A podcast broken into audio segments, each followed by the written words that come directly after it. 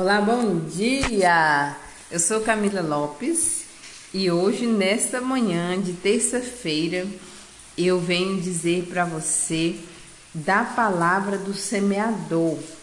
Nós vamos fazer uma série de quatro dias onde eu vou falar de cada, de cada estado da terra, né? Porque são quatro né, das sementes que caíram à beira do caminho, aqui caíram em terreno pedregoso, aqui caíram é, dentro dos espinhos e a terra boa. Então, nós vamos falar cada dia, nesses próximos dias, destas terras.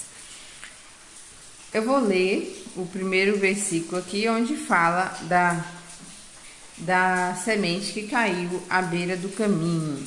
Em Mateus 13, no versículo. Hum, versículo 4: Um semeador saiu a semear, e semeando, parte da semente caiu ao longo do caminho. Os pássaros vieram e comeram. Aí na explicação de Jesus, no versículo 18, diz: Ouve, pois, o sentido da parábola do semeador. Quando um homem ouve a palavra do reino e não a entende, o maligno vem e arranca o que foi semeado no seu coração. Este é aquele que recebeu a semente à beira do caminho. Olha só, a semente é a palavra, né? A semente é a palavra de Deus. E ela, quando encontra uma terra propícia, ela dá frutos. Né? Toda semente ela tem esse princípio de fazer brotar, crescer e multiplicar. Então, neste, nesta primeira nessa primeira terra, né, que significa o coração da pessoa, é, foi jogada uma semente que caiu à beira do caminho. À beira do caminho, eu tenho uma experiência porque lá nos meus avós, eles moram à beira de, um, de uma grande rodovia. É um lugar assim meio frio, a gente de vez em quando tem assim um frio na barriga, de medo, porque passa muitas pessoas desconhecidas, passa gente de toda índole. Então, é, passa caminhoneiro, passa carro pequeno. E aí é um lugar perigoso. A beira do caminho é um lugar perigoso. É um lugar que não tem proteção, né? É um lugar que está frágil e que você pode ser roubado, literalmente. E foi o que aconteceu com essa semente. A palavra, ela estava na beira do caminho. Ela não entrou porque o coração, ele estava fechado, ele não entrou. Ela não chegou nem a entrar. O inimigo roubou a semente ali mesmo na beira porque o passarinho não consegue pegar a semente de dentro da terra, ele consegue pegar fora, então a palavra nem entrou. Então, assim, é um coração que está ferido, que está magoado, um coração que está muito frágil, né? sem proteção alguma, não tem proteção de Deus. Por isso foi roubada essa semente. Foi roubado o que há de mais precioso, que é a palavra de Deus, o próprio Deus, né? E hoje eu quero pedir ao Senhor que Ele proteja o seu coração, que Ele venha colocar uma tela de proteção e livrar de todo o mal, livrar de toda a cilada do inimigo, porque o, o inimigo ronda, mas ele não é capaz de chegar ao seu coração, porque o Senhor é a sua proteção e a sua o seu refúgio. Tenha um bom dia.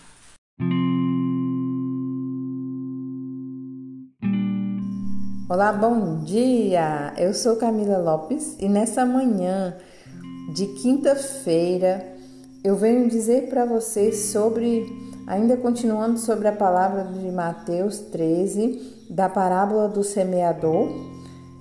Hoje nós vamos falar sobre o terreno espinhoso ou o coração espinhoso, né?